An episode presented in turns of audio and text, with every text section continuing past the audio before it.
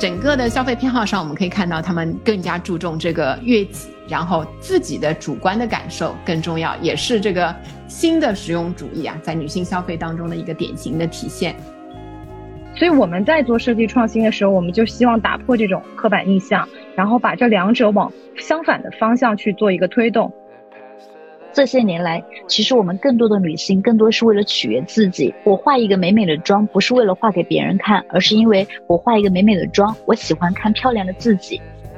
欢迎来到最新一期的消费新知，我是 Neil。大家好，我是 Rene。年底了，这个消费行业再起风云。那在平台端的大小的活动中呢，我们都能看到不少新品牌的这个身影。今天呢，非常开心啊，请来两位在抖音电商里面发展的非常不错的新锐品牌的代表，我们一起来聊一聊近期的女性消费的趋势。好，那我们就让他们各自先跟大家打一个招呼。大家好，我是方你的联创桃子。Hello，大家好，我是 Fabric 品牌抖音负责人谢飞。哎，这个欢迎两位桃子和这个谢飞。那本期节目呢是由抖音商城新锐发布赞助播出啊，在双十一期间，打开抖音搜索新锐发布，新锐品牌趋势好物五折起。同时呢，也非常非常的感谢听友企业的帮忙和再次的支持。好，那还是这个老惯例啊，我们先聊数据，先来给大家看一个女性消费相关的背景的数据。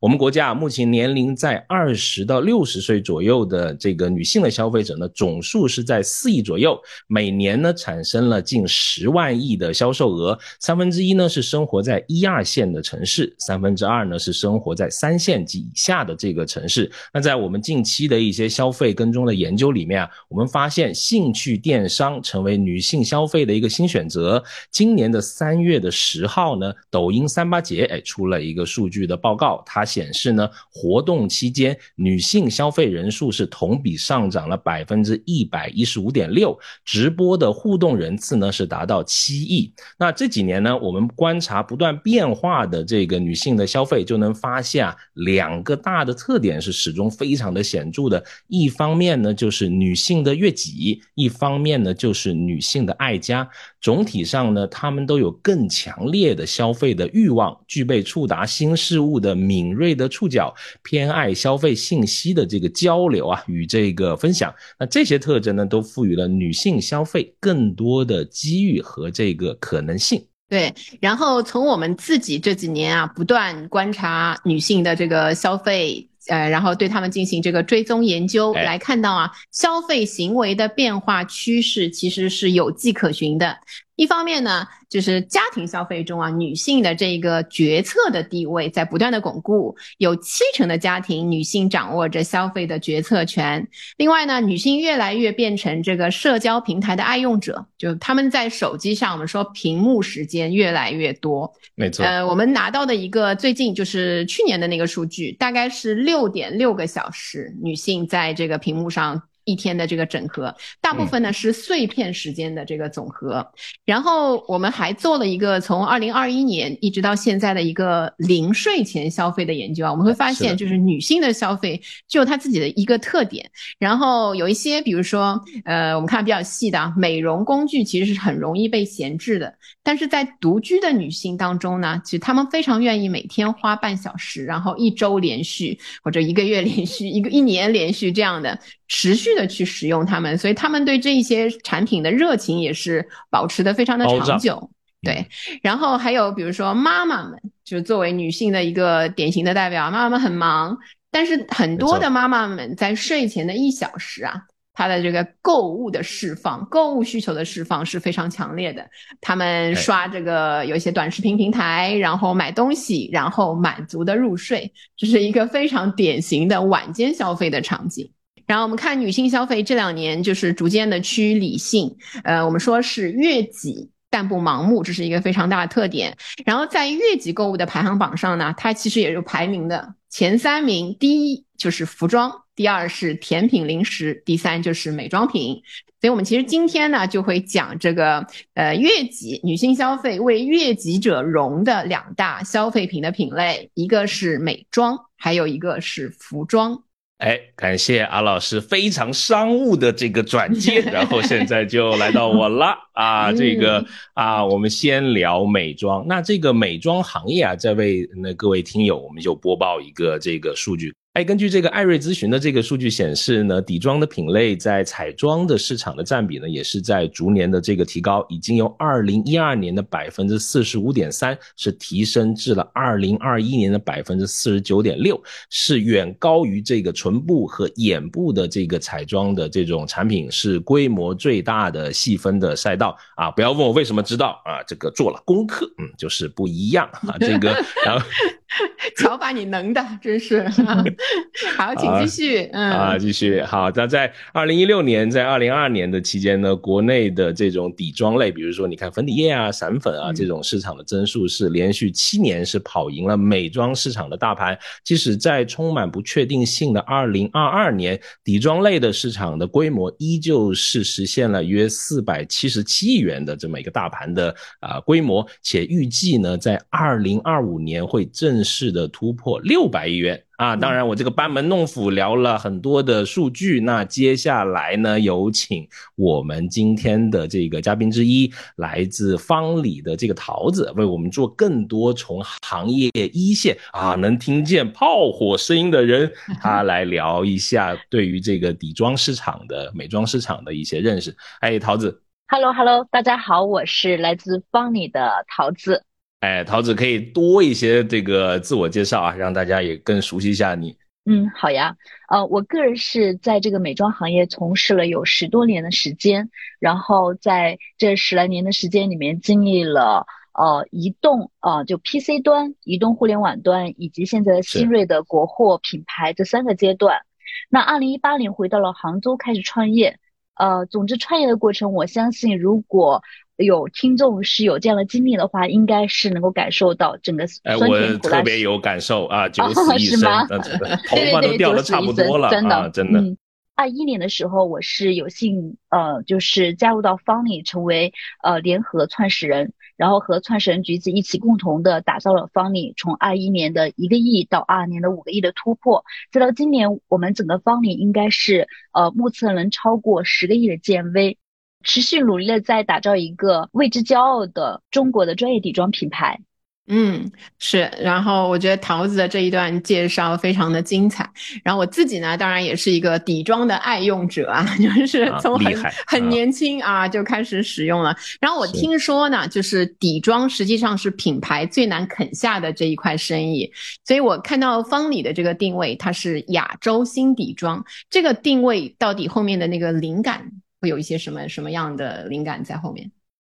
呃，是的，其实底妆真的是非常非常难做，因为首先来讲呢，作为消费者，其实你要让他去打破他对于原有的底妆的品牌的选择，然后换一种换一个底妆的品牌，其实是非常难的一个事情。呃，尤其是在一六年前后，因为当时其实大多数的消费者，其实我们更认国际品牌。那么中国的新锐的消费者，他其实很多是愿意尝试一些呃好玩的、有趣的中国的色彩类的品牌，比如说呃完美呀、花西子呀这些。但是你如果要去让他购买中国的底妆品牌，其实是非常难的。嗯，那个时候我记得大家的主力购买还是欧美的、日韩的品牌。啊，中国的底妆发展是非常困难。那底妆难做其实也是有原因的，因为第一个来讲呢，就是说底妆它其实背后核心还是一个类护肤的品牌心智，那品类心智。那么从技术的角度来讲的话，其实我们不得不承认，现在中国的技术和海外的差距还是非常大的。从这个配方、原料、工艺，我们目前来讲，跟日韩差距至少有一到二十年，然后跟欧美差距三到四十年。那么对于一个中国底妆品牌，我们希望能够穿越周期，能够 PK 这些海外的品牌，那其实是非常挑战的一件事情。对，就听起来好像真的是重重的困难，就是在你们决定进入这个赛道之前，那什么样的推动因素让你们就毅然决然的选择了这一个底妆这一个赛道呢？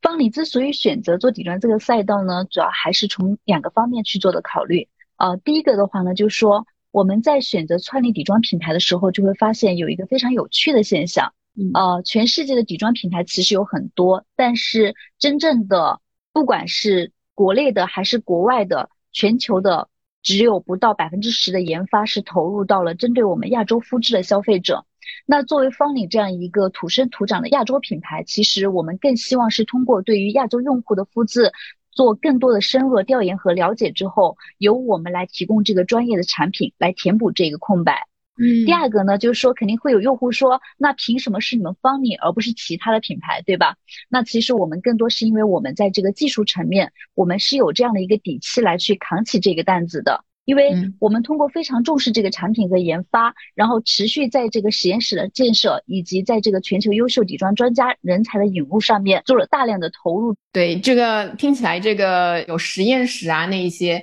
还挺吸引我们的，就是让我们觉得哇，这个背后有科研的力量在支持。这个方里在这边有一些什么样的已经实现的一些东西吗？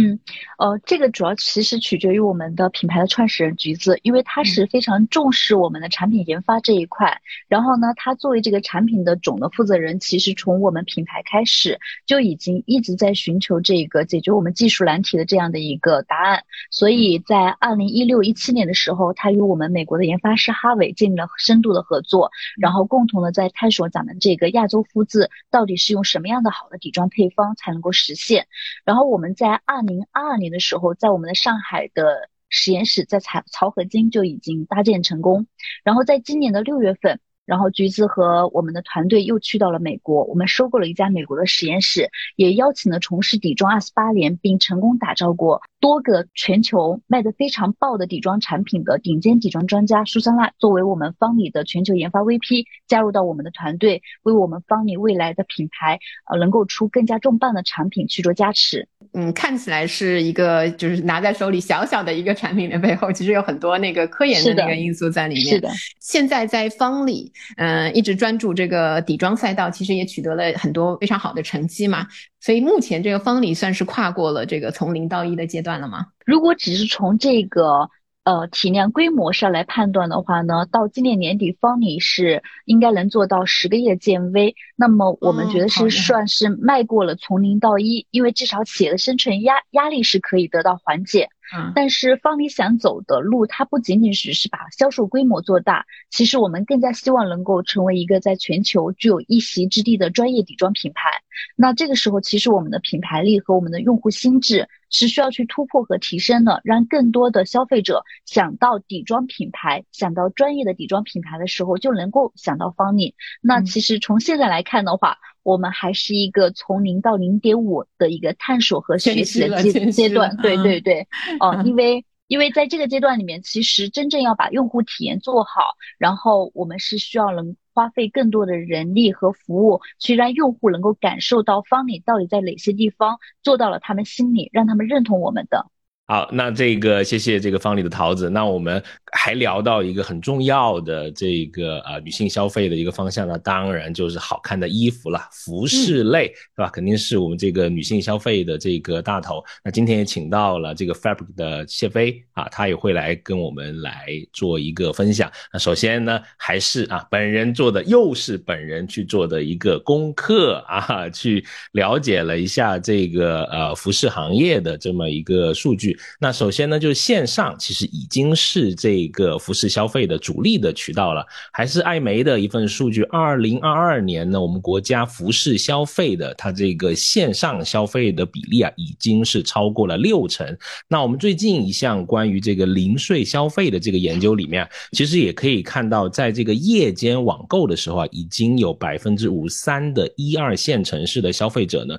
最常购买的品类就是服装。啊，几乎和这个日用品啊，基本的一样了，仅次于这个大家热衷于的零食类的和一些食品饮料的这一些。好，就是我又掉书袋，那个汇报了一些数据。那接下来呢，请这个在行业里面经营了更多年的啊谢飞来为大家来做，也是在一线的这些行业的观察。好，那谢飞呢，为了让我们听友更了解你，你也可以多说一说你来多一点的个人的介绍。好呀，好呀，Hello，各位听众，大家好，我是 Fabric 品牌抖音负责人谢飞。呃，为了让大家更好的记住我，我再介绍一下我的名字：谢霆锋的谢，王菲的菲。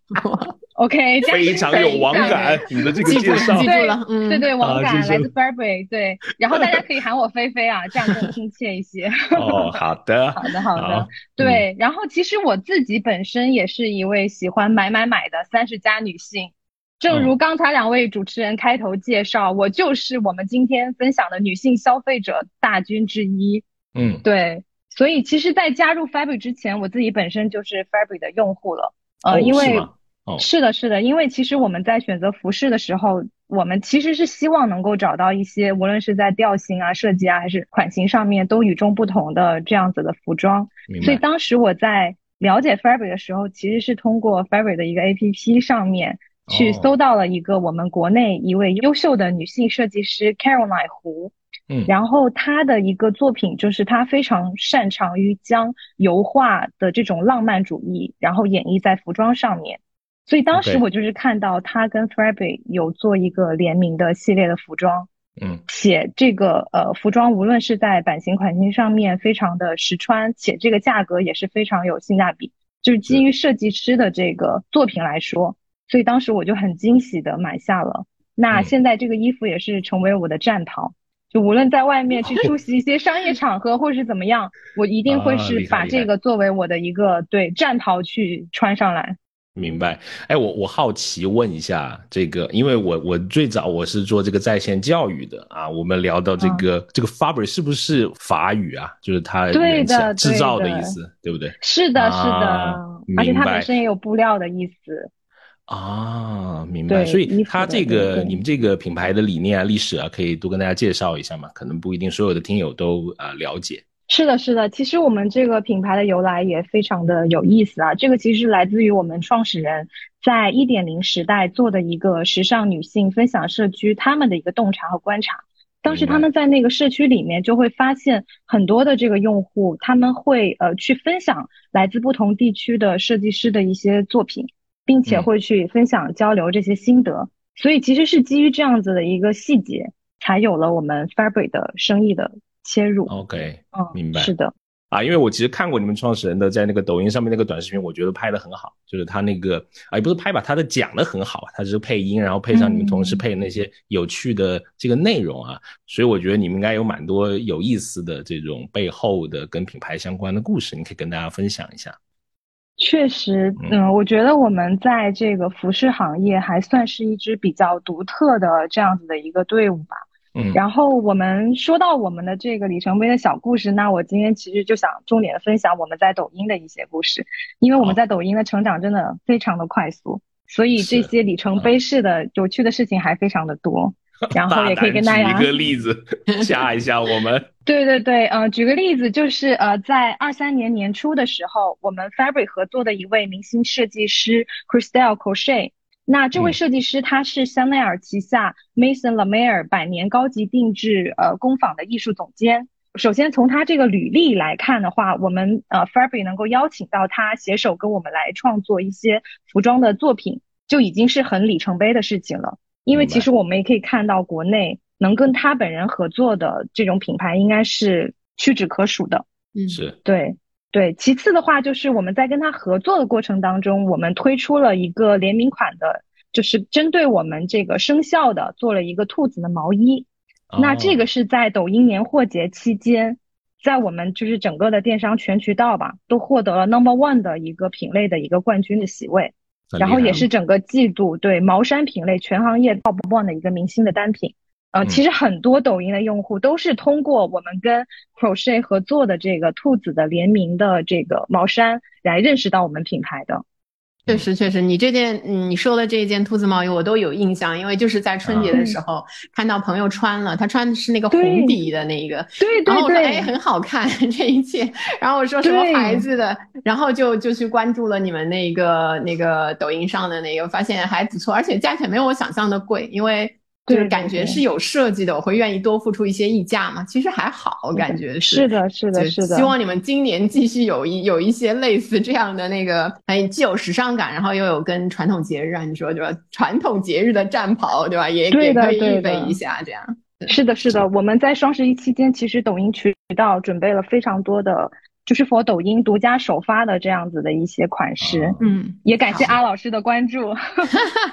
机会继续关注的。哎呀，这个我跟你说，他就是这个时尚圈的弄潮儿，没得跑。我俩之间有一个弄潮儿，就是我，就是小范围的啊。对对对，是。好，刚才就是一开始的时候，两位嘉宾都分享了非常精彩的这个品牌的故事，还有自己的一些这个想法。然后我们就要真的去聊一聊这个女性消费的一些趋势了。就我们自己的研究会发现啊，呃，在这几年当中，女性消费其实有了一些新的场景，然后或者是新的特点。举个例子啊，我们发现就是买车这件事情啊，其实有一些家庭开始有女性。来做主了，就比如说，呃，我们做一个我们叫新县城市，就是在头部县城这一类型的城市，他们的那个收入非常的 OK，然后但是呢，它可能是四五线的那种县城，我们说就是呃，可以用那个全国的百强县，就这一类的来定义。所以他们呢，嗯，其中有一个比较典型的这个女性的被访者，她家里有两辆车，老公呢现在开的是一个大众的捷达，他计划要换掉这辆车，然后。呃，因为他们家就是妈妈来做主，就是这个女被访者来做主的，所以对于新车的选择呢，它有两个非常有趣的这个要求。第一是省油，当然她是选择了那个油车，但是要省一些。第二呢，声音要小，这个就是很有意思的一个特点了。对，为什么呢？因为她其实不开，就家里这辆捷达是老公开的，但她呃声音小的时候，她坐在车里呀。这个感受，作为乘客来说，就会非常的舒服、安静。所以你看，女性在决策一些传统意义上的那个男性化的产品之后，选购的标准会和男性的区别，嗯，非常的区别明显。然后，呃，女性会更加的注重这个体验呐、感受啊这一些因素。但是，对像买车的时候，男性会经常去呃考虑的，像这个呃什么马马力啊，这我不懂，来 杨老师来说一下。男性我一般只考虑是什么 logo 啊，我这个很敷衍，非常敷衍啊，logo 就决定了别的了，因为钱可以定义很多的性能。对，总的来说，啊，对买的时候呢，他们会对这一些体验式的那一些呃描述会非常的有感受，但是对那些参数的话，相对来说就没有那么敏感。研究的访谈里面，其实也看到很多是在抖音里面是去尝试新品牌的，就是像二位类似的这样的新锐品牌的女性的这个用户，他们买很多啊衣服、美妆，还有我们观察到很多像这个零食也是非常大的一个品类，非常冲动啊，经常这个晚上买好多零食，而且还也成为他们在这个呃公司里面的一个社交的货币，分给这个同事吃。当然还有很热的品类。我们自己看到类似像母婴的这种呃产品，也是他们经常复购的。这种的品类，好，那就来到今天的另外一个的小的议题，就是我想大家都是在这个消费的一线，那呃最近不管是观察自己的生意，还是看旁人的这个消费，有没有发现，在女性消费一些嗯比较细节的这种变化吧？比如说看到一些精准的需求，或者是精准的这个人群。啊，我没有自己的生意啊，但我有一些研 究可以跟大家分享。您的生意不就是这个 吗？啊，大生意啊！我我们我们之前就是有一个比较大的一个研究的报告，是关于那个新实用主义，就在消费那个消费谨慎期，大家的这个新实用主义，就会发现。大家现在判断一件东西我要不要买，它是以一种新的这个实用主义的标准来判断它。比如说性价比啊，价格当然是考虑的那个因素之一，但其他呢，那一些刚性的标准还包括，比如说情绪价值。就以前我们说传统的那个实用主义里是不包括情绪价值的，这一些东西有一些感性的东西在里面了。然后还有包括我自己个性化的审美。这个需要符合，我才觉得它对我来说实用。所以你可以看到这个盲目的追捧啊，因为什么 KOL 说了一句，呃，这个很棒啊，什么给我去买，就是这些少了，反而 KOC 一些非常细致的，就对情绪价值的一些传播啊，变得很很好，就是很能打动大家的这个消费欲了。然后为个人身份的认同来买单的。增加了。如果大家去关注一些最近流行的产品，其实都能看到这样的一些趋势啊。举一个例子，在过去的几年当中啊，我们会发现这个女性消费里面啊，运动鞋就很多女性的消费当中都增加了。当然，一个是其他的那种正装鞋的场景可能减少了，还有就是女性有自己的标准了，舒适度。因为高跟鞋这个东西啊，就是除了牛老师，我们都应该有点了解，女性就是穿上去其实并不那么舒适，但是它会给你一些自信，所以它。呃，一定会有，但是其实让你，比如说白天一整天都穿着是不舒服，脚还是比较累，所以对很多的女性啊，哎，我不信哎，同理心泛滥，对，好，然后运动鞋的销量在整个大数据上面也能看到，就女性的运动鞋的销量在上升。然后还有我们会发现，就是女性的消费当中啊，一些这个你可以说是关于健康那一类的消费，也可以说它是关于一些情绪价值类的消费。在新县城市，就头部县城啊那些当中啊，很多女性在下班之后已经不直接回家了，她有时候呢会在自己的办公楼啊或者那个上班的附近报一个瑜伽班。然后一个小时，那个班里其实都是女生，然后呃带上一些简单的装备，呃做一个小时的瑜伽再回去，变得非常的流行。这个既是一个她的社交圈子的拓展，然后又给他，比如说我我自己对自己的身材有要求啊，对自己的那个可控制的个人的空闲时间，然后也有了。可以把握的，比如说多出的一个小时或者一个半小时，所以整个的这个女性的消费，呃，往个人的中心发展，其实还是能看出一些端倪的。嗯，是，哎，我觉得你刚刚讲一个，就是对呃自我的这种定义的产品是呃有更多的关注，我是我觉我我个人是非常非常认可的，因为我也在。我们自己研究里面有看到，大家对这种自我提升的重视是很强的，没错，报报个英语班呐、法语班呐，对吧？练个什么瑜伽呀，这种。其实都是这些消费，都是让自己变得更好的一种一种途径了。嗯，然后我觉得还有很有意思的就是，我们之前其实在节目里也分享过啊，就是现在这个小区闺蜜的崛起，也可以跟二位这个嘉宾我们分享一下小区闺蜜。啊，我是从我妈妈的那个身上就发现的，就很厉害。突然有一天就在家里面发现了她经常不买的一个牛奶，然后呃，我问我妈这个是为什么换口味了，就说是小区闺蜜她的生意照顾一下啊。这个 这个就是你看很多的私域，其实已经现在已经变成一个越来越广泛的这种东西了，而且是这种朋友之间。你只是在小区里面，可能你倒个垃圾啊、散个步啊，你认识的人同样也可以变成潜在的这消费者互相之间的啊一个关系，可能也是这种半熟人关系下面，我觉得一种新的一种社交的这种消费的行为嘛。好，那就再把这个话筒交给二位那个呃嘉宾，要不这个方里桃子你先来聊一聊你的一些想法。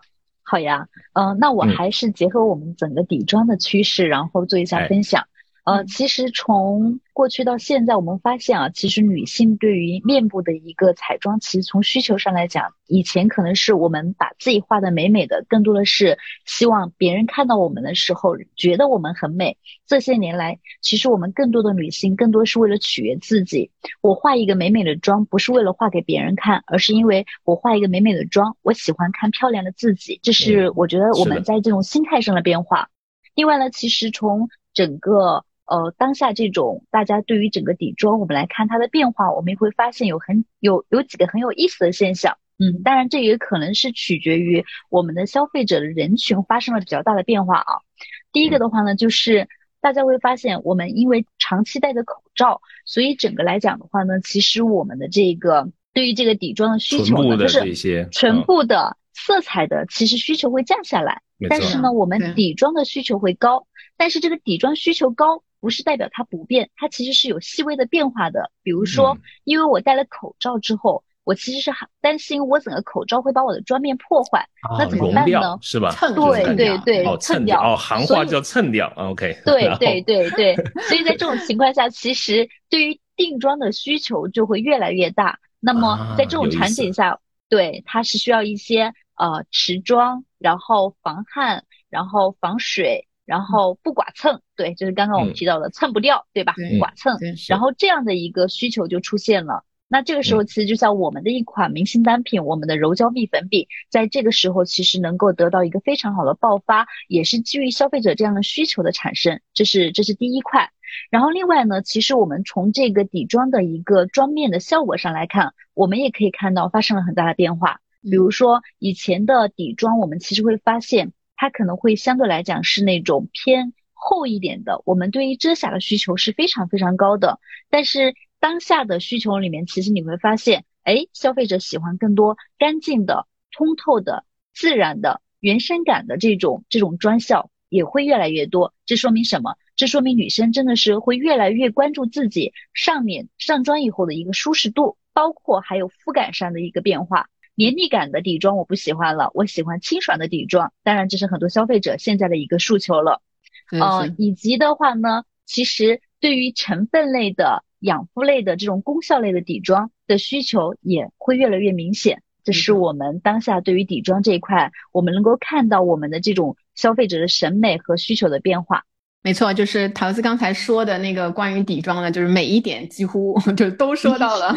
就是欣赏确实就是这样。呃，作为一个就出门也会化妆的那个女性来说，对吗？就前面戴口罩的，其实还是蛮灾难的，因为那个口罩要么就蹭，就是我也一直是在调整，我想要换一种，就是比较适合那一段比较特殊的时期的那一个。确实，你们还是考虑到了比较多的那可以试一试帮你的底妆。对，我原来以为我年纪过大了，你们太年轻了，不是不是，对，看样子可以试一下。其实我们也有一些大数据支持，就是刚才所说的那些用户的那一些改变的需求啊。就比如说欧瑞的消费者之声有一个研究表示，就是超过三分之二的彩妆消费者呢，开始变成了极简主义的用户，他们用的那个产品的种类开始变得越来越少了。然后有近一半。半的被访者认为，这个美观和健康啊、清 爽啊、干净啊是密切相关的，而不是光就是比如说前面说的那些遮瑕啊那些功能，就是比较传统的那一些功能。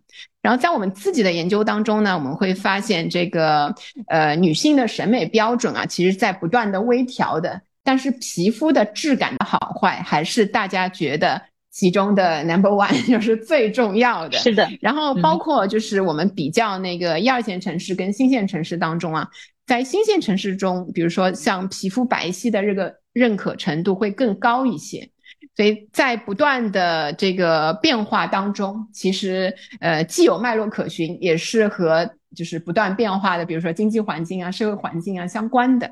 是，而且我们也刚才 Rene 他聊的那一份这个欧瑞消费者之声，我自己也看到一个观点，就是说百分之四十八的女性消费者啊，是将美丽它定义为了充分的认可自己。那我想 Fabry 的这个谢飞可能我不知道你这边嗯会来看在女性化的审美这一块有什么消费者的一些有意思的趋势吗？嗯。首先，我们 Fabric 倡导的一个价值观就是 Live Unique 嘛，那其实就是鼓励我们的女性消费者能够独立思考，并且她们能够审美独立，然后通过服装来勇敢的做自我表达。那刚才我们提到的就是说关于这种审美趋势的一个变化，其实对于 Fabric 来说，我们每天都会和来自全球的设计师进行交流。因为我们要共同的去设计出作品给到用户，所以其实 Fabric 对于趋势的把握属于是行业有这个最前沿的第一手的消息，我们叫做 Fashion Forward。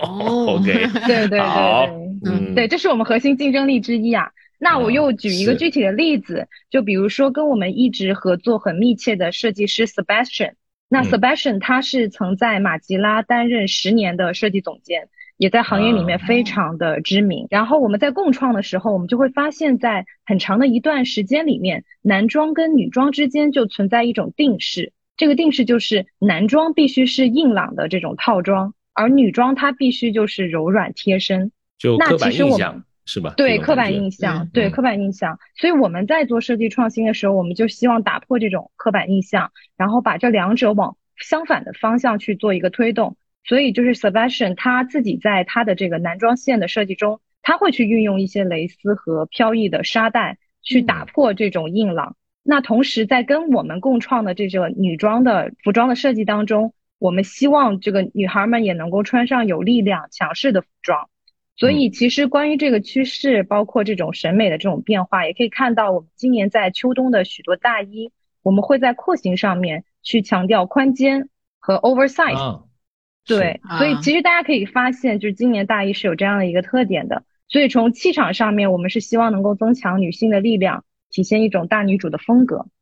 当然，这只是风格之一啊，就是还有很多其他的风格。我就举了一个。没错，包括我在一些比较当红的那个都市的时尚剧里面，我也有发现像你说的这种，呃，就是超大型的这种扩肩的这种感觉的衣服，是的，是的，也是现在一个就蛮时兴的。那我我相信各位其实对自己的用户是谁，自己的消费者是谁这一块呢是有很多的这个经验的。那当然，这也是我跟 Rene 我们这个。啊，我们自己正经研究的这个呃事情，那接下来就想就聊一聊啊，消费者或者是你们跟这个用户之间的一些故事。首先还是想问这个方里的桃子，你觉得你的这个人群底妆其实是一个很蛮久的这个市场了，对吧？你们又是一个新的品牌杀进来，怎么去来树立自己的标杆用户是谁？你们是怎么思考的这一块？好的，呃，我们呢主要是自己内部也有专业的团队，然后会去对我们自己海量的这个离友用户做一个深度的调研。目前来讲，其实方里主要服务的是这个以二十到三十五岁这样的一群亚洲的年轻女性，这是我们的主要画像。然后这群画像呢，其实特别有意思，因为他们这群用户呢，说实话，爱尝鲜，爱生活，也爱分享，对于有趣的、新鲜的。好玩的事物都是非常非常热衷的，且对美呢又有自己独特的见解。他们其实也正处于，比如说在大学，或者是刚刚初入职场或者工作的一个上升期，以及在家庭里面可能刚刚组建家庭，在家里面的决策地位其实也比较高，所以有一定的消费能力。这群女性用户是我们的目前来讲的主要的一个人群画像。的这个爱分享的这个，我其实去看那些社交平台上面，方里我之前做了一些小研究啊，就是 就是一些用户的一些评价时候，我会发现很有意思啊，就是确实跟你说的一样，就是他们非常年轻，所以他们在评价这个产品，当他有这个正面的这个好感的时候啊，不毫不吝惜的 会就是，然后用很多很多就是表达自己强烈的。喜欢的那种感情的词堆砌在上面，然后像这一类型的这种，比如说帖子啊、分享啊什么，会为你们带来就是它影响的更多的那一些消费者吗？你们的增长是跟这个有关吗？会的，这也是为什么我们方里其实说实话。就是从一开始建立这个品牌的时候，我们其实并没有把大量的费用放在营销上面。我们其实知道市面上有很多通过营销做的非常好的流量型的品牌，但是方力我们希望靠产品力让消费者能实实在在的感受到方力。所以，我们其实，在产品本身上来讲，我们下了很大的功夫。比如说，我们在产品的这个原料上面，我们其实是投入的成本是非常高的。当然，除了原料本身以外呢，因为呃，创始人橘子他。自己个人是央美毕业，其实对于设计、对于这种趋势的把控、对于美，他有自己独到的见解。那我们在整个产品的包装上面，其实我们会很好的抓住我们的这一群年年轻的女性用户他们的痛点，他们愿意在社交场合去拿出一个国货的新锐品牌，而且会和那个 YSL 和他的纪梵希和他的 Tom Ford 摆在一起，然后很开心的说：“你看，这是我。”现在用的产品，我用的品牌，然后这个时候其实我们一直特别在意的一个很重要的点啊。嗯，其实像我现在就是刚才说的嘛，也开始，呃，今年想换一些那个底妆的产品。我现在也开始自封为一个新晋的成分党，以前都是看广告啊，看代言人啊那一些比较感感性的去挑这个底妆嘛。他说什么我还真相信了，就发现就是用在身上之后，用在脸上之后，发现不是那样的。所以我要做一个合格的成分党的话。现在因为这个美妆行业渠道啊，那种信息啊也比较透明嘛，我应该怎么去看那个底妆的成分表？就我真的能拿到，其实也能看到那个成分嘛，但是对我来说就是天书，你知道吗？明白明白。其实当您这边说要好好的去研究一下成分的时候，我现在其实感慨的是，我们做品牌真难啊，因为现在做品牌不像以前，真的是对做一个好的产品，然后给到消费者有好的体验就够了。我们的消费者现在变得越来越理性。和更加的追求这种信息的那个透明和真实了，这其实对于品牌来讲，我们其实我们的这种社会责任，我们对于消费者的这种，我们会越来越要求自我，能够有更好的一种敬畏心。那么我其实也可以给一些简单的建议啊，就是首先来讲的话呢，其实从成分本身来讲，我们还是建议是以 EWG 的一个安全级别为标准。这个说起来比较专业啊，但是如果从消费者的角度呢，我们其实建议是。直接参考像美丽修行这样的 app，然后它其实是一个方便大家去做查询的一个很好的工具。其实我们在二二年的时候也与延安堂啊、美丽修行，我们一起共同也发布了一些关于我们的底妆维度的一些亚洲肤质的白皮书，其实也是为了给到我们的消费者更好的一些参考和指导。然后最后呢，我其实再补充一下，其实有一些常见的一些敏感的原料，比如说大家其实像一些敏感的肤质，对于这种香精、对于酒精，其实是建议是尽量的避开的。好，所以我我看的时候就是先把那些敏感的那一些就是原料先给它先给它 out 掉，对吗？如果有那一些的话，然后其他的就参考一些这个工具型的东西去查一下。是的。好，然后那个说完了这个美妆方面的。然后我们看看在服饰这一块，对吧？Fabric 这个菲菲这一边，嗯，在品牌的那个介绍里面，我看到那个确实独立女性这个一下子 就吸引了我的目光。可能自己是女性嘛，也会比较关注这一块的。然后怎么去定义这个独立女性这个人群呢？因为大家都在说嘛，现在就是一开始连段子里面都拿这个开始开涮，就真的变成了一个非常普遍的一个概念了。所以，比如说用服装消费上来说，他们。们嗯有什么样的特点呢？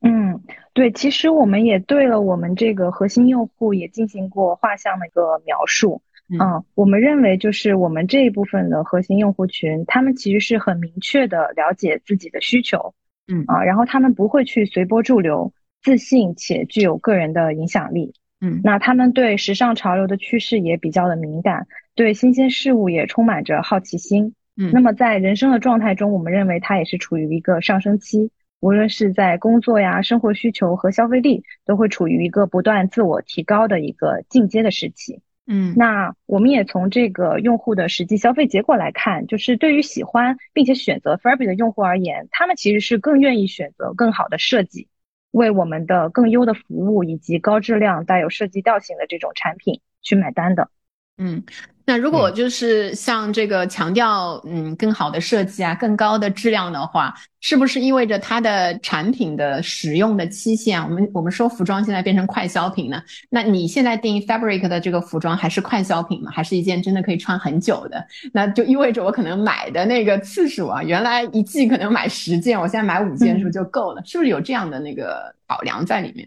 呃，我觉得这个其实也是结合这个个人的需求吧，因为其实我们要做这个工艺，为了交付这个设计师款的这个服装，确实我们在这个工艺和质量上面会有严格的要求。但是我们也会认为，就是因为我们是为现代女性打造风格多元的完整的衣橱嘛，那我们会认为，就是对于一个爱美的女性来说，你的衣橱里面永远需要一件这个更多元、更多风格的这样的一个单品。对，所以其实因为我们是以设计去作为驱动的，我认为就是有好的设计，那么你是要为设计、为这个工艺、为这个质量去付费的，那我就会认为就是说它不是一个批量去采买的一个结果。对，所以我觉得在这个选择上面，我觉得就是其实是基于风格和设计，所以其实我认为就是用户的这个消费，它可能不会仅仅局限在价格的这个考量上面。嗯。是，所以更好的设计还是会让他们更愿意购买新的这个 Fabric 的那个服装产品的。对，因为其实像 Fabric，呃，我们作为抖音的这个新锐品牌，但是其实我们合作的全球设计师已经超过了两百位。那我们像每一期我们合作的，对主题包括品类，其实都是会去呃洞察这个趋势，包括我们女性消费它不同的场景也会衍生出不同的新的消费需求。所以我觉得我们的这个创作力是源源不断的。嗯，当然，我们的作品也很经典啊，就是说，你买回来一件，就比如说像两年前我买的你再说我就要去下单了。哎呀，这个牛老师，牛老师今天有点可惜，因为我们三位女性在这里，他作为一个男性，我要买给我的夫人，还有消费对象，对对对，有消费对象，对对对。哎，那我问，比如说现在其实我们呃之前的研究里面都会很强调，其实有这个叫曲线悦己嘛，就是我买给我太太一件好看的衣服，她喜欢的衣服，就对我来说，我也是。这个自己开心的，呃，这么一个呃事情嘛。那比如说，在给自己的另一半选购这种服装的时候，有没有什么一些更加保险的或者更加好的这种方法，能让他这个这个满意度啊啊，甚至有小惊喜？嗯，OK，呃，如果说是你想要在 Fabric 品牌做选择的话，我首先推荐 Neil 老师去我们 Fabric 的官方抖音直播间，主播就是会根据你的需求去做一些穿搭，我看到过，嗯嗯，对对对，而而且你也可以很直观的就看到我们的服装就是穿在我们的主播的身上，这样的话这个效果是非常直观的，可能比你看图片更直观一些啊，是的，确实，对。对，如果说是现在这个季节的话，我比较推荐大家可以去关注一下我们跟爱马仕设计师合作的作品，这一款也是入选了我们抖音新锐发布的一个推荐单品。它的廓形是一个 A 摆的短款大衣，穿在身上其实它很修饰你的身形，在视觉上也可以拉长你的这个比例，同时它的这个穿搭的场景也比较多，而且这款也入选了抖音品牌短外套榜单的 Top One。嗯，这个大家可以去关注一下。然后另外的话，就是我个人的风格，因为这个东西其实还是要回到自己大家比较喜欢的风格上面。嗯，没错。对，风格上面。那我自己个人的风格而言的话，我是比较推荐大家一定要去入手一件 Fabric 的牛仔系列。啊，我们这个牛仔的品类，当家主打是吧？对，这是我们很低调的一个品类。就首先我们这品类 非常的丰富，因为我们通常牛仔的演绎就是那几个大单品嘛。但其实我们在牛仔的面料廓形上面，就是延展到了衬衫、外套、裤子、连衣裙等等，只有你想不到，没有你猜不到的，就是很丰富多元的这种牛仔的呈现。然后我们自己的用户也在我们的那个就是社交媒体账号下面回复说，你永远可以相信 Fabric 的牛仔，这个是来自用户的反馈。然后比如说我自己上半年的话，就是入手了一件 Hana You 的。那 Hanna 是 Tib 的这个设计总监，他比较擅长极简的表达，呃，他跟我们联合就是创作的一款牛仔萝卜裤，哇，然后这个版型、做工、色彩真的是 Y Y D S，就非常的百搭时髦。我我自己穿上身，然后在公司开会的时候，我们那个创始人看了过来说，嗯，这裤子是真不错。嗯，就跟长在您身上似的，是不是会有这种？对对对，那裤子真的非常好穿，我真的建议大家去搜一搜，上抖音搜索 “Fabric 牛仔裤”。对我发现菲菲这个介绍产品的时候，这个吸引力啊，我都看，我都记了一下，这个特别被种草。对，等一下我去看很容易种草。我对刚才讲那个爱马仕什么的感兴趣 啊，这个送东西显得有面儿，我已经发现了。啊，牛老师二选一啊，我我会会继续追踪。成年人不做选。选择都给他选上。好，好，我我们接着聊啊，就是更多的，因为我们还是一个讲消费的这么一个节目嘛，相信二位对这个消费者的趋势，特别是对一些新品牌的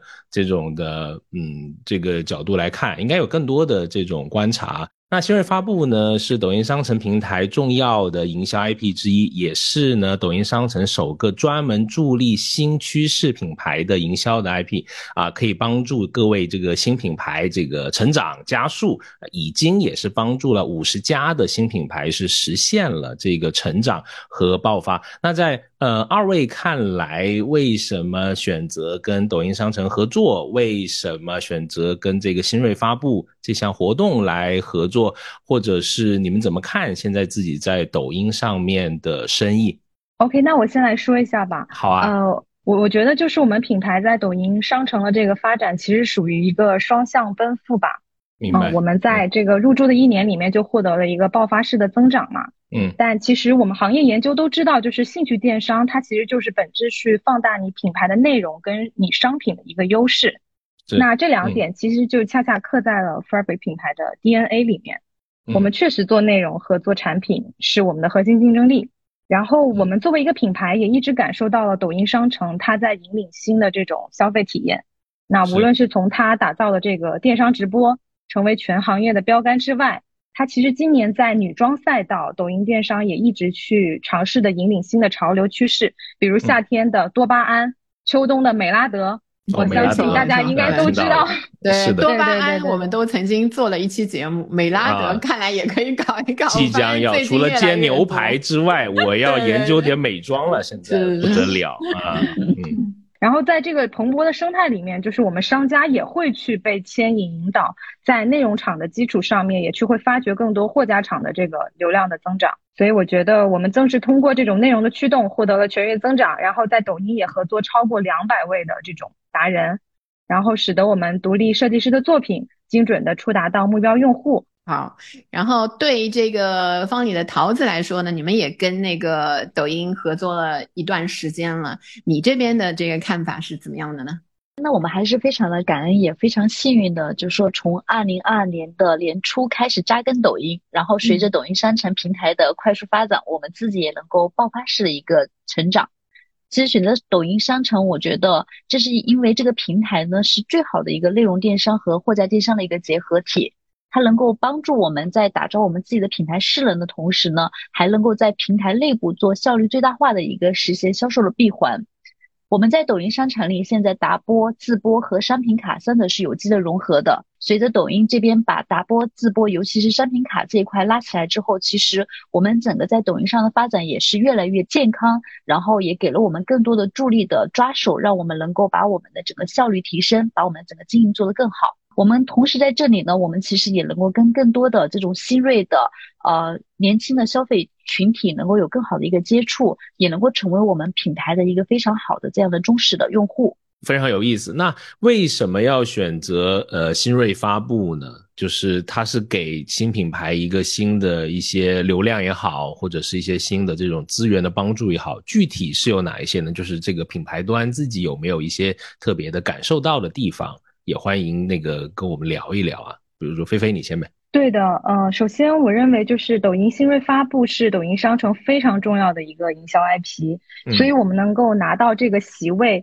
也从侧面的就是反映了说我们品牌其实是符合抖音商城重点的经营趋势嘛，也非常的感谢。那同时我们也能感受到，就是这个新锐发布，它为品牌提供了全域的这种成长的支持，帮助我们品牌去沉淀全域的打法。从而更好的锻炼、成长我们的这个生意增长的能力啊，所以我觉得这个新锐发布是非常好的，特别又是结合了双十一这样一个大促节点。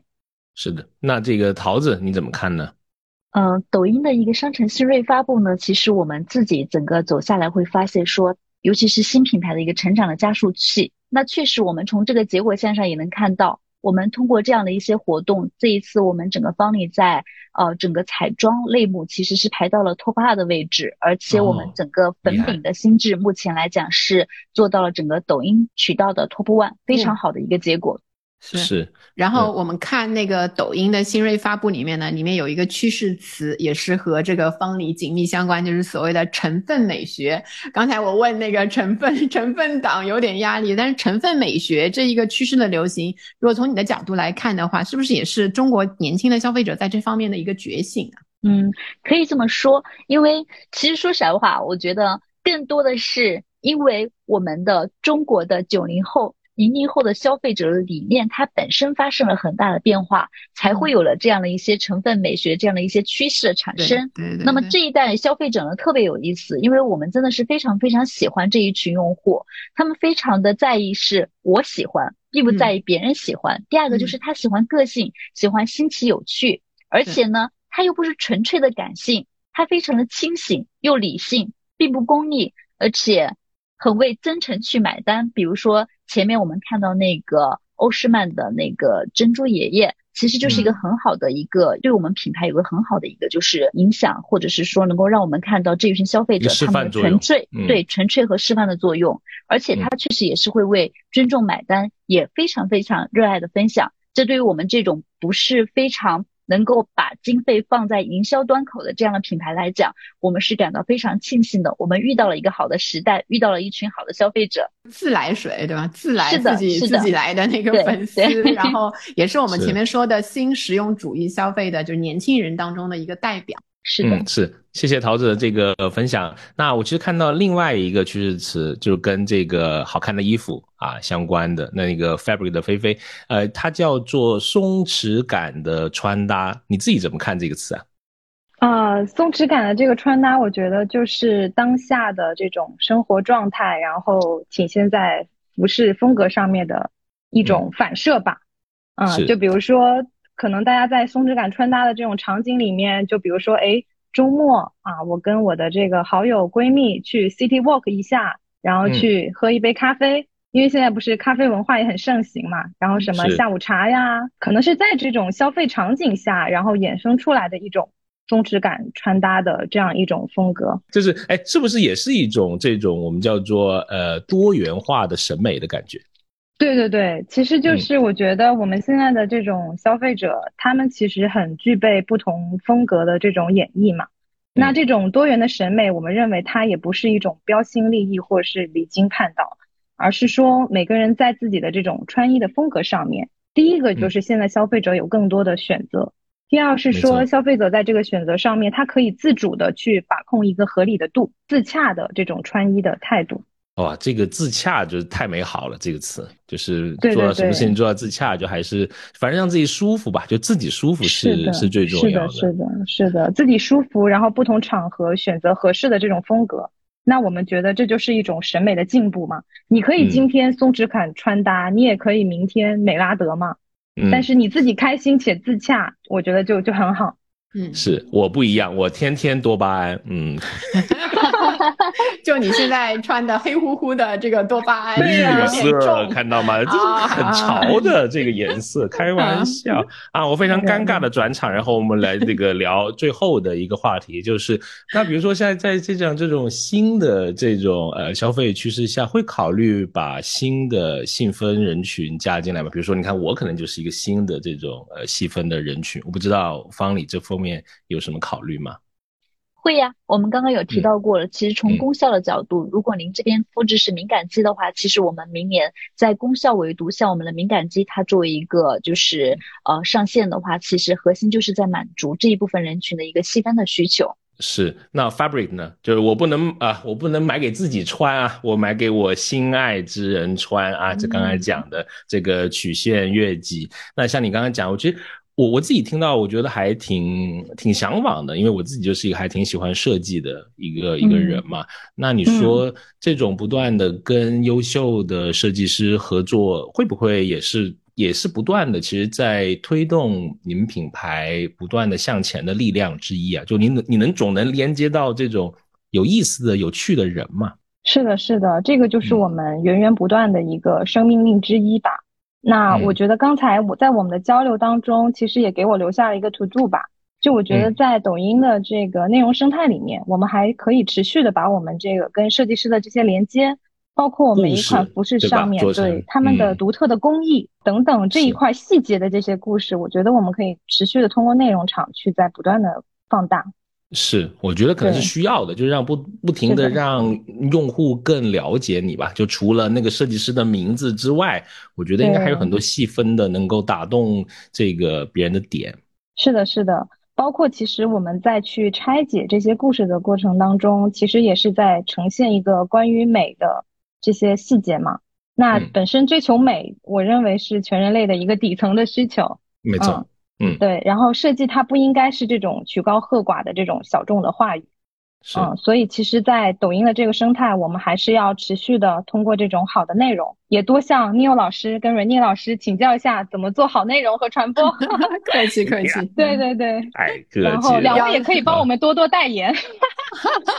好，是我负责多巴胺的方面啊，那个 Rene 弄美拉德，美拉德，对对对，可以可以可以。好，我们今天也非常的开心啊，花了一点时间跟这个桃子还有菲菲一起聊了一下，就既从这个品牌的角度，也从他们感受到的。女性比较有代表性的这个美妆，然后另外一个美妆、美丽的服装这两个角度来看一下女性的新的这个需求的一些趋势啊，我们可以看到，无论是这个独立女性的人群，还是年轻的这个消费者，他们嗯在购买的时候会更加看重能否满足这个使用需求。求，也更加看重品牌能否提供这个正向的情感的价值，满足自我价值的这个实现。所以整个的消费偏好上，我们可以看到他们更加注重这个悦己，然后自己的主观的感受更重要，也是这个新的实用主义啊，在女性消费当中的一个典型的体现。后呢，因为其实我们在录制的这个时间段还是这个火热的双十一嘛，那今年双十一或者之后的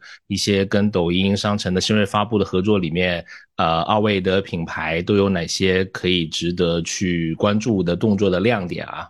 呃，首先就是在抖音新锐发布的这个双十一期间，呃，Fabric 的这个龙年生肖的设计款已经上线了，嗯，大家可以关注一下。对，上抖音搜索 Fabric，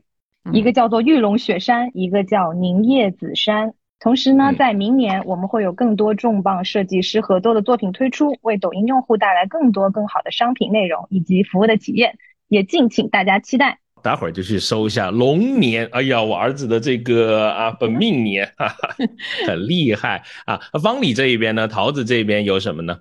明年的五月份会有一个重磅的产品发布，也就是我刚刚有提到过的，我们方里的中美的实验室和薇罗娜的研究所，我们共同去研发的这个敏感肌系列的底妆。然后这个呢，是我们方里在整个底妆上面的非常大的一个就是提升。因为这是一个技术上的一个创新，同时我也认为这是在行业在底妆行业里面的一个重磅的一个发布，因为它其实于行业来讲也是非常大的一个挑战，所以也是非常非常期待大家能够在明年的五月份的邦里的发布会上面，大家一起来共同看一下这个产品。这个聊天那就到这里了。那本期节目呢非常开心啊，是由抖音商城新锐发布赞助播出。双十一期间呢，打开抖音搜索新锐发布，新锐品牌趋势好物五折起。当然也可以看到我们今天两位嘉宾 Fabric 和方里他们的一些很不错的、优秀的这个商品。那再次的谢谢两位嘉宾，也谢谢我们听友企业。再次的这个支持，也祝愿二位的生意越来越好啊！双十一大卖。谢谢这个啊，谢谢。好，那我们节目就到这里。如果啊，你对这个生意、你对消费的新资讯、新数据、新趋势感兴趣，欢迎也订阅我们这个播客《消费新知》啊。我们呢，这个会跟你聊我们在消费者行为研究中的一些观察和我们的一些小看法。好，那就期待能够在下一次继续和你在空中相遇。拜拜，拜拜。学而时习之，不亦说乎？下回见。